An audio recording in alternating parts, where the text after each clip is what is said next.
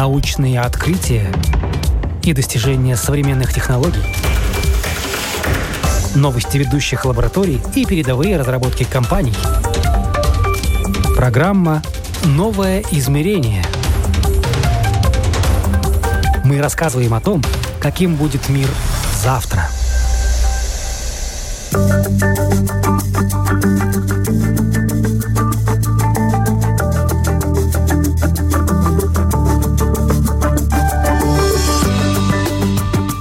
Время высоких стандартов принесло с собой такое понятие, как корпоративная социальная ответственность бизнеса. Быть прозрачным, отвечать целям устойчивого развития и заботиться об экологии сегодня не просто модно, это новая реальность. Компании привыкают к ней неохотно. Не просто менять старые привычки на новые, даже если в будущем это сулит сэкономленные деньги и хороший имидж. Вы слушаете программу «Новое измерение». С вами я, Яна Ермакова. Сегодня говорим о том, почему пути назад нет, и компаниям все же придется меняться, становиться более эффективными, прозрачными, планировать на годы вперед и продумывать все до мелочей.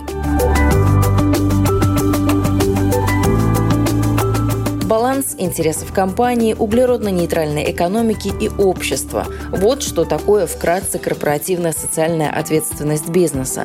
Не просто это не только на словах, но и на деле. В ближайшие годы компаниям предстоит проделать огромную работу, чтобы все это воплотить в конкретные инициативы. Меня зовут Юлия Докторова, я консультант по охране окружающей среды, работаю в компании L или Estonian Latvian Lithuanian Environment. Мы группа компаний в трех странах, Латвии, Литве, Эстонии, и у нас много, больше 40 человек вместе. Мы уже давно занимаемся э, вопросами устойчивого развития в отношении вот э, именно компаний, а сейчас вся вот эта отчетность не финансовая и отчетность по выбросам парниковых газов э, стала таким мейнстримом просто потому, что появились новые требования Евросоюза, к этой теме. И получилось, что мы ее э, продвигали уже больше, чем 10 лет, но сейчас она стала на слуху и э, скажем так, в списках дел срочных у многих компаний, поэтому эта тема как-то актуализировалась. Моя сегодняшняя собеседница Юлия Докторова, также эксперт Института корпоративно-социальной ответственности Латвии, который был создан более 10 лет назад. Мы каждый год организуем Ilgspējas индекс – это индекс долгосрочного устойчивого, да, устойчивого развития, где компании э, добровольно участвуют, заполняют э, анкеты, такие очень длинные, детальные, по пяти темам, которые связаны с э, устойчивым развитием. Это не, только среда окружающая, но и безопасность труда, социальная ответственность э, и разные другие темы. И вот э, я, как эксперт вот этого подраздела по качеству окружающей среды или влиянию на окружающую среду, тоже вот участвую в этой теме. Мы каждый год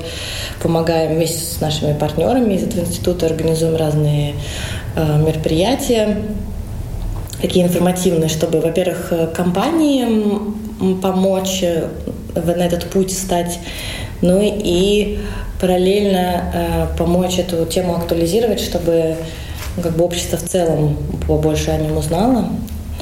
Так что да, что этой темой давно, давно уже занимаемся. А так э, в повседневной жизни я, наверное, глав, главная моя специализация – это изменение климата и качество воздуха.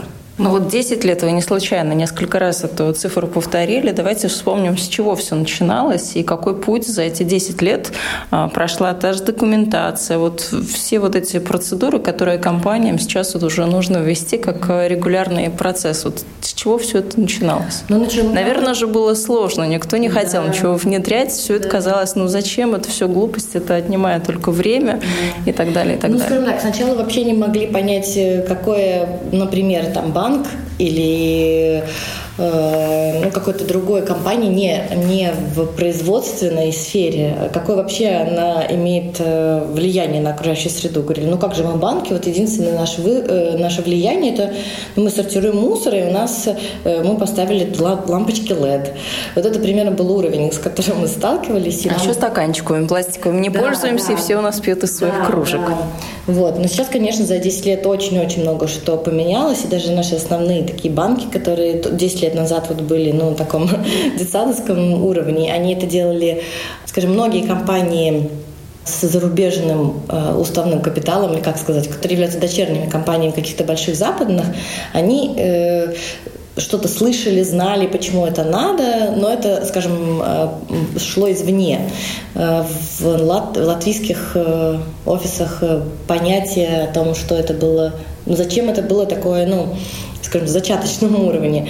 Вот. Были, конечно, и другие, которые по собственному желанию, обычно это вот инициатива, например, бывает какой-то работник, который почему-то интересует эта тема, как-то лично ему интересно. Бывает даже вот там в небольших компаниях, там, ну, один какой-то человек вот горит этой темой, действительно его интересует, он хочет там что-то поменять, и он заражает этой идеей всех остальных.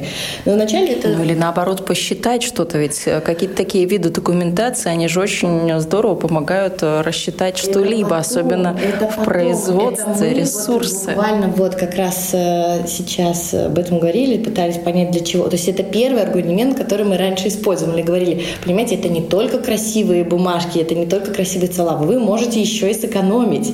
Это первый аргумент, который мы часто используем пользовали раньше, сейчас, наверное, уже, хотя в некоторых компаниях до сих пор это считается главным как бы, мотиватором, но почему нет? То есть я совсем не считаю, что если это имеет пользу для природы, а еще и это большой плюс и выгода для компании, то, ну, конечно, нам обязательно нужно всем об этом рассказать. Пускай это будут не какие-то там альтруистические идеи, что вот мы сейчас потратим много-много денег, чуть-чуть совсем сэкономим или чуть-чуть поменяем, но мы зато сможем нам красивую какую-то наклейку наклеить на свой товар. Нет, Пусть это будет, действительно, пусть будет главный мотиватор э, это финансы, но если это будет еще и хорошо, то да. Да вот, вот вначале действительно мы рассказывали, что это выгодно, то есть вы посчитаете, сколько вы потратили, вы посчитаете, где э, вы э, можете сэкономить ресурсы, электроэнергию, тепло или еще что-то, еще один важный элемент, ну, по крайней мере, для крупных компаний, это если все системы отлажены и вероятность каких-то чрезвычайных ситуаций уменьшается, потому что любая чрезвычайная ситуация это сразу это очень большой риск для компании. То есть это штрафы, может быть, если ну начиная с того, что вот мы не выполнили какое-то требование, которое мы не знали, потому что мы за этим не следим. Может быть просто какая-то административная ответственность, но это уже может повлиять на будущее, например, мы сможем участвовать в каких-то конкурсах или нет.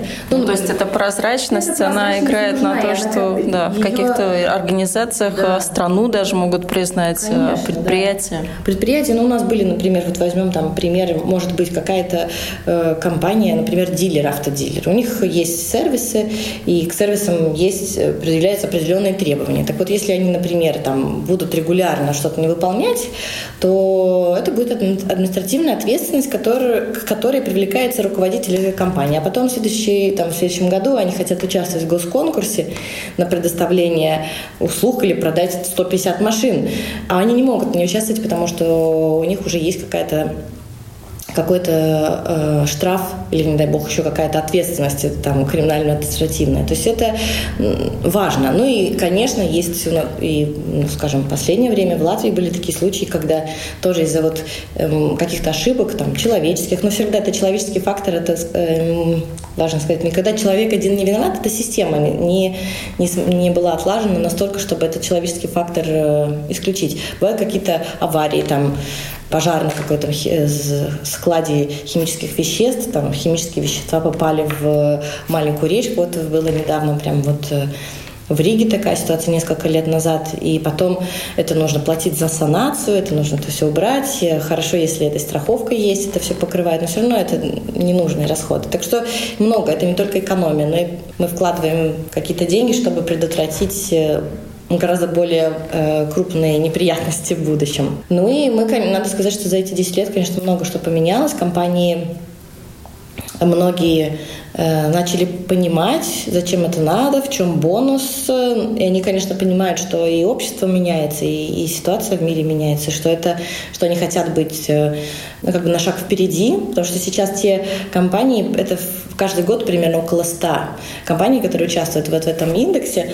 Вот сейчас эти компании оказались, что они готовы к этим новым переменам, которые идут со стороны Евросоюза, потому что мы их 10 лет потихоньку готовили, мы говорили, вот, там, чтобы поставить какие-то э, цели, которые можно потом проверить, когда идете вы в правильном направлении, нет, вам нужно начать вести мониторинг. Вот мы советуем не просто там разных каких-то бумажках, а сделайте систему, пусть у вас будет красивый Excel-файл, где там красивые графики. То есть это как бы смешно, кажется, маленькие шажочки, но сейчас они уже говорят, а, у нас уже это есть, мы это просто сейчас красиво оформим и в правильном формате преподнесем, и у нас вроде бы как уже есть. Это как так подготавливали их. Я вот рада, что те, которые были первые, они дополнительный бонус от этого участия получили, потому что они уже понимают, о чем это. Вот. Ну, многим, которые этим еще не озадачились, придется даже научиться сейчас, да, потому что требования от Евросоюза идут. А какая так вот отчетность э, может появиться в компаниях? Вот что актуального такого, что должно быть обязательно? Наверное, первое, и это действительно есть у всех, это потребление э, разного вида энергии. В общем, как сейчас вся система идет, как э, будет развиваться эта система отчетности. То есть обязательно требования распространяются на самые крупные компании. И там в Европейской директиве указано, какие вот ну, параметры, каким параметрам отвечают компании, которые обязаны отчитываться. Другие поменьше, которых в Латвии, наверное, большинство, для них, в принципе, пока что нету таких строгих требований. Но дело в том, что банки тоже обязали отчитываться об их выбросах. Я их выбросах, кстати говоря, вот как раз, что банки, главное, э, главное влияние банка, это не в том, сортируют они мусор, печатают они с двух сторон на бумажке или нет, а куда они вкладывают деньги. Так вот, банки обязали отчитываться какие выбросы получаются в результате их инвестиций. То есть, например, если они вкладывают там в парк ветряных генераторов, то это со знаком плюсик. Если они вкладывают в завод по переработке нефтепродуктов, то это со знаком минусик, потому что, а, во-первых, это как бы, соответственно, понесет за собой какие-то выбросы в атмосферу. Грязное б, производство, да, да, и так производство, А, б, это, конечно, ну, это риск того, что через несколько лет, э, ну, там, до того, как этот проект вообще окупится, необходимость этом топливе э, будет практически нулевая, потому что уже как бы и использовать это его будет негде.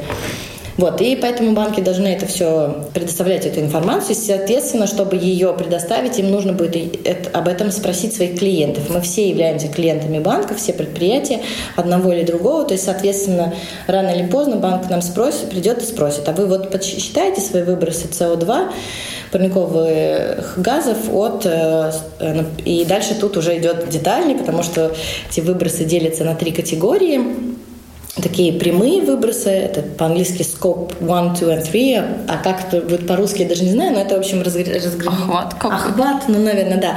И вот эта первая группа, это наши прямые выбросы, которые получаются от того, что наша компания сжигает, например, использует газ в своей котельной или сжигает там, бензин в, в автомобилях, которые принадлежат нашей компании. Второй охват или вторая эта группа – это то, что электроэнергия или тепло, которое мы покупаем из сети, то есть, да, мы сами потребляем, но выбросы где-то вот за пределами нашей компании. А третье – это то, что э, те выбросы, которые мы, скажем так, или покупаем, или продаем. Например, мы купили пачку бумаги, и э, чтобы произвести эту пачку бумаги, грубо говоря, какие-то выбросы были уже произведены. И это вот то, что мы купили. А и мы можем еще и продать. Например, мы э, делаем какой-то стройматериал, мы купили вот два э, компонента, смешали и получились третий. Вот когда мы этот третий, вот уже готовый продукт продали, то клиент может как-то им воспользоваться, и выбросы будут тоже в, в момент этого использования.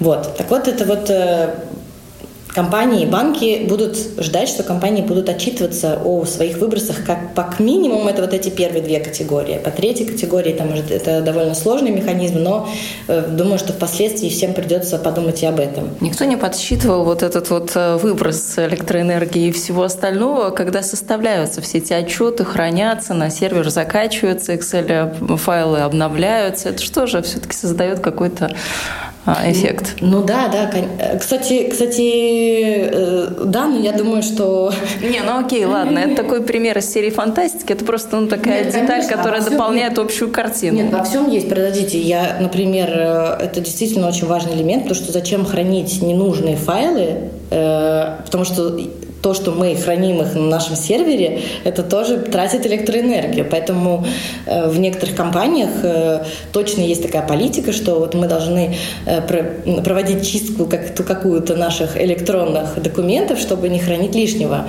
Действительно, зачем как бы 500 миллионов версий одного и того же документа, потому что они, каждый вот этот вот байт, который мы храним, он потребляет электроэнергию.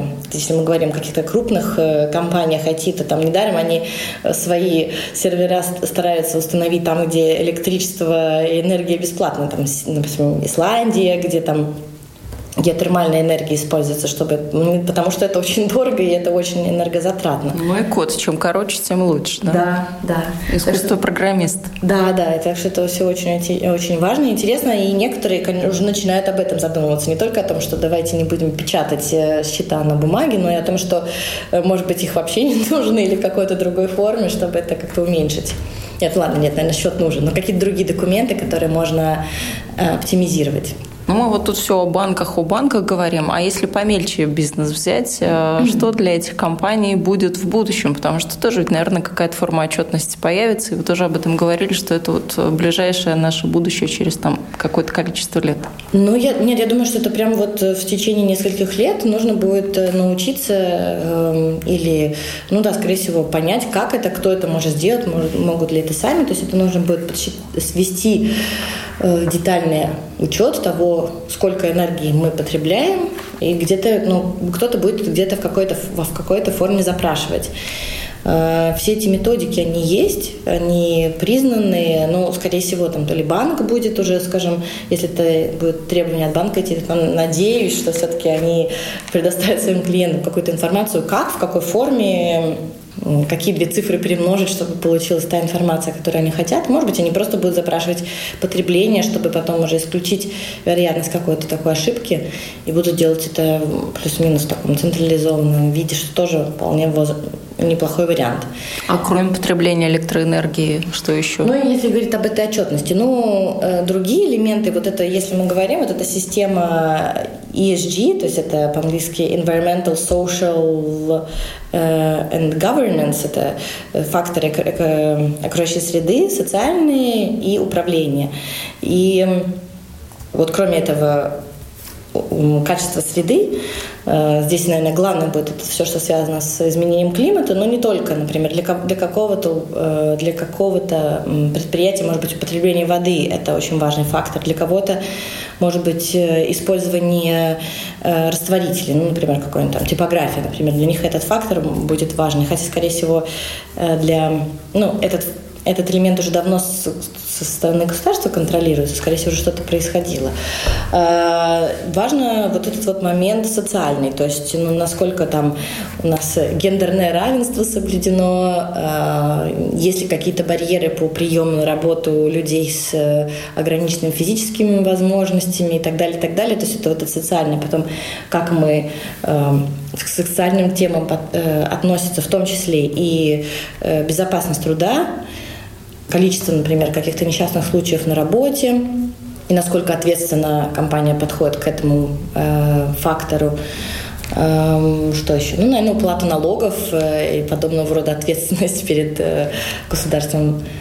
Ну да, наверное, это такие основные факторы, которые тоже нужно будет следить. Но хотя, я говорю, мне кажется, что не, не так страшен волк, как его рисуют, потому что чаще всего вся эта информация уже есть. Просто мы не знаем, а что, а что вот это точно, это, а так можно было, оказывается, что... А это нужно было, да? да? это нужно было, а мы как бы, ну да, то есть чаще всего это все уже есть, и другое дело, что хорошо, если компании заранее начинают задумываться о том, а, где мы можем сэкономить. Сейчас, я думаю, вообще многие об этом думают и начинают думать, ага, электро, там, энергия или топливо, а может быть, действительно, мне сейчас там будет выгоднее купить какой-то электромобиль или электробус, или вообще как это подумать, э, поменять свое маршруты или еще каким-то образом сэкономить, потому что если уж не зарабатываем больше, то да, будем хотя бы экономить. Экономить, да. И ну вот это пойдет на пользу. Может быть, кто-то перейдет на какое-то там э, э, работу из дома или по-другому как-то будет, э, не знаю, утеплять офис, склад, менять технику на более энергоэффективную, чтобы, чтобы сэкономить. И это логично. К счастью, это хоть какой-то бонус и плюс для, от этого всего будет. А какие требования Евросоюза так вот очень сложно доходят до э, компаний, до внедрения?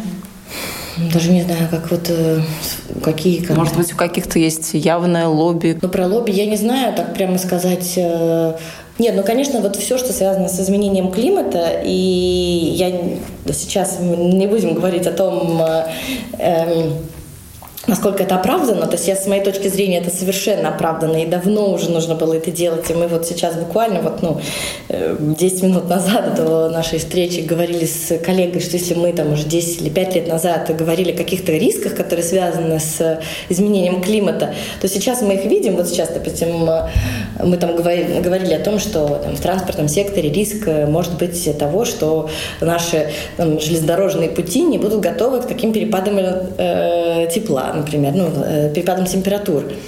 И тогда говорили, ой, ну что вы, ну как, это как глупости, как наш, это же рельсы, это же рельсы, это не что-то там. А сейчас в Англии перебой с транспортом в Лондоне из-за того, что у них там все расплавилось. И, и пять лет назад говорили, что это не может быть, это к нам не будет, это не имеет никакого отношения, но э, это оно уже есть. Поэтому так, в принципе, вот в контексте изменения климата, что действительно мы как бы находимся действительно в состоянии кри э, кризиса, и всем придется как-то адаптироваться. Поэтому, конечно, конечно, эта тема самая актуальная. Но другие темы, которые тоже очень актуальны, это, например, качество воздуха. В Латвии э, кто-то считает, что он не, не, совсем неплохой по сравнению там, с какими-то азиатскими странами. Э, кто-то считает, что плохое, особенно кто, те, кто живут в центре города, часто говорят, нет, это ужас, просто поэтому многие, посмотрите, сколько людей уезжают из э, Риги ну, не знаю, я в Старой Риге, у меня все прекрасно. Но вот вышел, подышал, птичек посмотрел, музыку послушал, все круто. Нет, я, я рада, я тоже за то, чтобы все-таки... Где-то на Приубас, наверное, люди думают ну, иначе, да? Да, наверное. Да. Вот, но ситуация, скажем так, э, средний, средняя плохая, э, не, далеко не идеальная, и нужно будет еще много делать. Э, и третья такая тема, очень актуальная тоже вот, ну, во всех Эм, на мировом уровне это сохранение биологического разнообразия и, может быть, как, не знаю, связано с этой темой, а может быть, не связано, это качество почвы. Э, потому что мы как бы явно перерасходовали все ресурсы почвы, которые есть, не давали ей восстановиться, и всякие практики, которые уже много лет используются, или там сотнями лет сейчас дают о себе знать. Но я не знаю, насколько это всем актуально, но э, в, в своего рода могут быть тоже какие-то конфликты в этой ситуации, например, тоже использование там, гранул или щепы для, для отопления, то есть когда люди думают, это там это, допустим, солнечная энергия или там электричество, или это слишком еще не опробованные технологии, лучше будем продолжать там сжигать что-то, например, тоже э, гранулы или щепу. Так вот, с точки зрения качества воздуха и биологического разнообразия, это как раз конфликтующие э, такие две темы. Потому что, с одной стороны, Эм, на мировом уровне э, такой консенсус пока что считать эм, биомассу э, климатически нейтральным топливом то есть, ну, как мы там срубили дерево, оно потом выросло и опять всосало в себя весь, э, все СО2. Но с точки зрения загрязнения воздуха это очень негативно влияет. И у нас в Латвии это одна, один из главных источников загрязнения. Но и с точки зрения биологического разнообразия тоже, потому что если вот те леса, которые могли бы просто стоять, они особенно не ценны с точки зрения производства высококачественной древесины, каких-то материалов там, для строительства, то для щепы годится все, и для гранул годится практически все. Так что тут тоже есть свои конфликты. Но вот, наверное, такие три темы, которые самые актуальные не знаю, назвать это лобби, но э, просто действительно проблема очень тяжелая, и просто есть не лобби, скажем так, конфликты между тем, что дешевле, и тем, что, и нашим желанием в данную секунду получить э, Э, а в жизни выгоду, все? Да, выгоду э, и подешевле, и тем, что, ну, действительно, там, через очень короткое время это может нам аукнуться. Например, вот что те же, те, тоже биомассы, например, в Латвии очень активно переходили на нее, там меняли газовые котлы и так далее. А сейчас в результате э, качество воздуха ухудшается, прям вот ухудшается, ухудшается из-за этого, а мы не можем это остановить, потому что уже же все поменяли, все эти котлы, и теперь что же, мы теперь их назад только вроде как новый поставили, и получается он уже не очень хорош. Так что это все-таки интересно. Ну, как бы важно продумывать наперед, что, чем это может нам обернуться. А всегда ли так вот наперед можно заглянуть, посмотреть, а как будет? Потому что с какой-то документацией, которую мы сейчас начали, а потом в будущем динамику посмотрели, и действительно нам mm-hmm. это помогло, вот э, везде ли так можно? Ну, это интересный фактор. Вообще, э, для этого придумали такой подход, как э, оценка э, всего жизненного цикла. И вот этот подход, если его оценивать, то он может, наверное, помочь выявить заранее, уже в процессе планирования какие-то подводные камни, которые можно было бы обойти.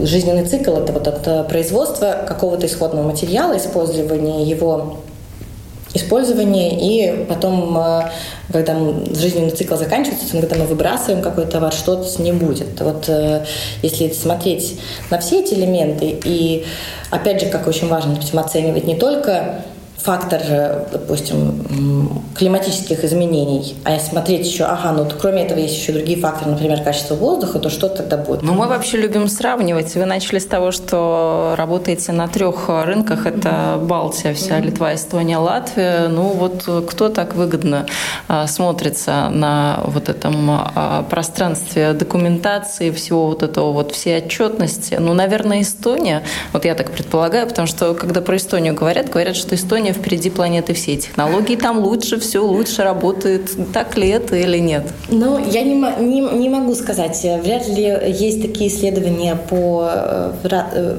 сравнивающие две страны. Есть э, по, именно по отчетности одна эстонская компания, которая этим занимается, она ежегодно проводит такой, как оценку вот отчетов, подготовленных эстонскими самыми крупными компаниями. И в Латвии такой отчет тоже был сделан. Они сравнивали там эм, между собой, как результаты. Такую какую-то статистику выводили. Но нельзя сказать, что Латвия была сильно хуже, чем Эстония. То есть там просто в чем-то были чуть-чуть сильнее, чем-то э, в чем-то был, как бы уступали. Вот. Э, но что, я, что мы видим, это что все-таки компании, у которых эм, ну, дочерние компании каких-то крупных западных э, или ну, да, западноевропейских компаний, они чуть-чуть лучше к этому и быстрее понимают, в чем суть. Э, чем э, э, ну, те, которые вот как бы с, родились в балтийских странах. К сожалению, культура это вот, скажем, может быть, планирование на короткий срок все, все еще не скоренилось полностью, не скоренена и не понимают, зачем это нужно. То есть пока действительно вот там цены энергоресурсы не выросли так, как сейчас, казалось, что вот, ну, инвестировать в какую-то эффективность дороже, чем просто заплатить э, больше за топливо. То есть а сейчас ну, надеюсь, что будет такой толчок для всех. Чуть-чуть подумать, как они могут э, оптимизацию. И еще вот этот очень важный момент, вот я прям, может быть, я не знаю, это прям самый главный, последний, завершающий эту тему про мониторинг.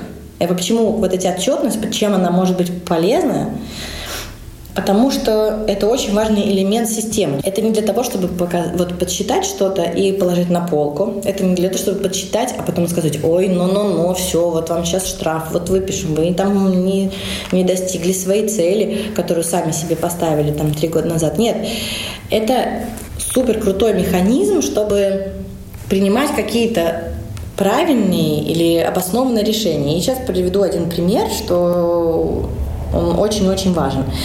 Э, наше агентство охраны окружающей среды или Валсвидес Денс, они недавно проводили такой проект. Они в избирательно э, отправляли на, в разные котельные, на, ну, на разные установки сжигания отправляли лаборатории, чтобы проверить э, выбросы из этих труб отжигания разных видов топлива.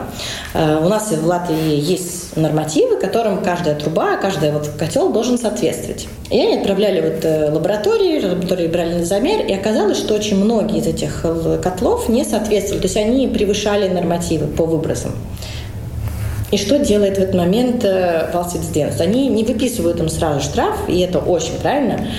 Они посылают письмо этой компании, говорят, обратите внимание на то, что ваш котел работает несоответствующе. Скорее всего, это значит, что он работает неэффективно. Если ваш котел будет правильно настроен, то есть, ну, грубо говоря, болтики, винтики, все нужно подкрутить, чтобы пришел энергетик и все вам сделал. А что значит неэффективно работающий котел? Он просто потребляет больше энергии. Ну, сейчас могут ли, например, наши котельные там которые производят тепло для наших э, домов. Но могут ли они позволить себе работать неэффективно? Мне кажется, что нет. И это не то время, да. Совсем не то время. И это время никогда не было. Ну а зачем на воздух выбрасывать деньги? Речь идет просто о том, что нужно каждый год или там в соответствии с регламентом, которым установлен производителем этого котла, вызывать мастера, ну если у вас нет их его своего производства, который проверит эффективность. И все. То есть потом, э, ну, Валсвидес Денест, они говорят, что мы вот э, вы нам должны через какой-то срок, там, через да, месяц или два, прислать результаты повторного э, этого мониторинга, то есть пробы повторные, где покажете, что у вас уже все в порядке. Ну, и там вот в этом пресс-релизе было сказано, ну, действительно, но в этой ситуации просто никто, ни одно, никто не имеет права вот так вот неэффективно работать. И это показывает, мне кажется, это просто идеальная картинка, которая демонстрирует, почему важны вот эти вот замеры, почему нужна эта отчетность, чтобы посмотреть, где мы теряем, где мы можем еще что-то э, сэкономить, где мы можем оптимизировать, от чего мы можем отказаться, чтобы увеличить качество в одном месте, но уменьшить затраты. Э, и мы в своей работе видим это ну, очень много. У нас есть своя лаборатория, и мы видим, как э, мониторинг, ну, у нас это может быть мониторинг шума или мониторинг качества воздуха, но как он помогает компаниям просто оптимизировать свою работу. То есть они просто видят, ага, что-то не то, значит, что-то а, проследили, поняли, почему, это была какая-то там, человеческий фактор или что-то них было не в порядке, они это устранили, и опять все идет как надо. Поэтому вот, возвращаясь вообще к самому началу про, это, про эту отчетность, это, конечно, ну, очень крутой э, Эм, инструмент. Инструмент, да, как эм, просто улучшить качество и эффективность своей работы. Этот инструмент э, компания может э, сама себе создать, понять, как это все работает? Или нужен помощник, проводник? Или сиди, читай директивы ЕС и ну, думай нет, наперед? Директивы, наверное, ЕС нет. Еще куча разных э, пособий, каких-то онлайн-ресурсов, где уже это все описано. Там ну, конференции отраслевые, да? Какие-то, да, ну, как, ну, даже там презентации, то есть это просто, ну, надо э, спросить Google, и, скорее всего, ответ э, будет найден, э, но э, скажем так, это все как любой элемент системы, то есть э, требует э, определенного вложения времени со стороны компании. И дальше это компания решает, как они делают. Они могут сделать ну, как бы они могут купить это как э, готовое сервис, решение. Сервис, если у них нет э, внутренних ресурсов, людей, которые готовы этим заниматься или нет. Э, в других компаниях э, они ну, решают, что у нас уже есть кто-то, кто что-то похожее делает, вот это будет просто дополнительная какая-то функция. В каких-то крупных компаниях, вот сейчас, ну, это мы видим просто один за другим, появляются вот такие прямо вот позиции на компании, вот менеджер по устойчивому развитию. И это оправдано, потому что там очень много элементов, которые этот человек может вот курировать. Ну, в других компаниях это как бы функция э, прикрепилась какой-то уже существующей. Так что все зависит от, э, э, ну, от компании. Ну, то есть вообще э, нужно смотреть на Э, прозрачность. Если компания вообще действительно что-то хочет делать, то у нее там будет много разных отчетов. Хотя тоже про эту вот тоже отчетность, которая сейчас э, требуется от многих, и вот все там э, можно кучу PDF открыть, но ты открываешь, а многие из них там просто текст, тексте, там даже нету ни одной цифры. А о чем тогда вот это вот? То есть, ну, вы должны показать, как вот, в общем, было так, а стало так, стало лучше, или по отношению к обороту, по отношению к количеству товаров, которые продали, как вот ваши показатели показатели меняются. Большинство там просто красивые картинки из э, этого какого-то общего стока, репозитория, да, да. Из, да, там где-то можно купить эти картинки красивые, зеленые детки, там бабушки, все что-то. На самом деле под этим ничего нет. Но это так типично. То есть надо смотреть вообще на прозрачность и на цифры. Что все-таки в цифры, как бы, нравятся нам они или нет, они покажут вообще, То есть там сравнивают ли они себя с рынком в среднем или хотя бы с самим собой в прошлом году или 10 лет назад. Как, или, например, у них есть цель там снизить на 30%, вот где мы сейчас относительно нашей цели. Напомню, что об ответственности бизнеса и о новой корпоративной реальности мы говорили с Юлией Докторовой, экспертом Института корпоративно-социальной ответственности Латвии и консультантом по вопросам окружающей среды в Латвии, Литве и Эстонии. Первые строчки рейтинга по индексу устойчивого развития в мире традиционно занимают скандинавские страны, и нам у соседей есть чему поучиться. Правда, некоторые латвийские компании уже сами смело могут делиться опытом. Лучшими по итогам этого года в рейтинге устойчивого развития были признаны Латвэнерго, Ремилатвия, Банк СЭП и Светбанк. Вы слушали программу «Новое измерение». Я, Яна Ермакова, на этом прощаюсь. Всего доброго и до новых встреч в эфире.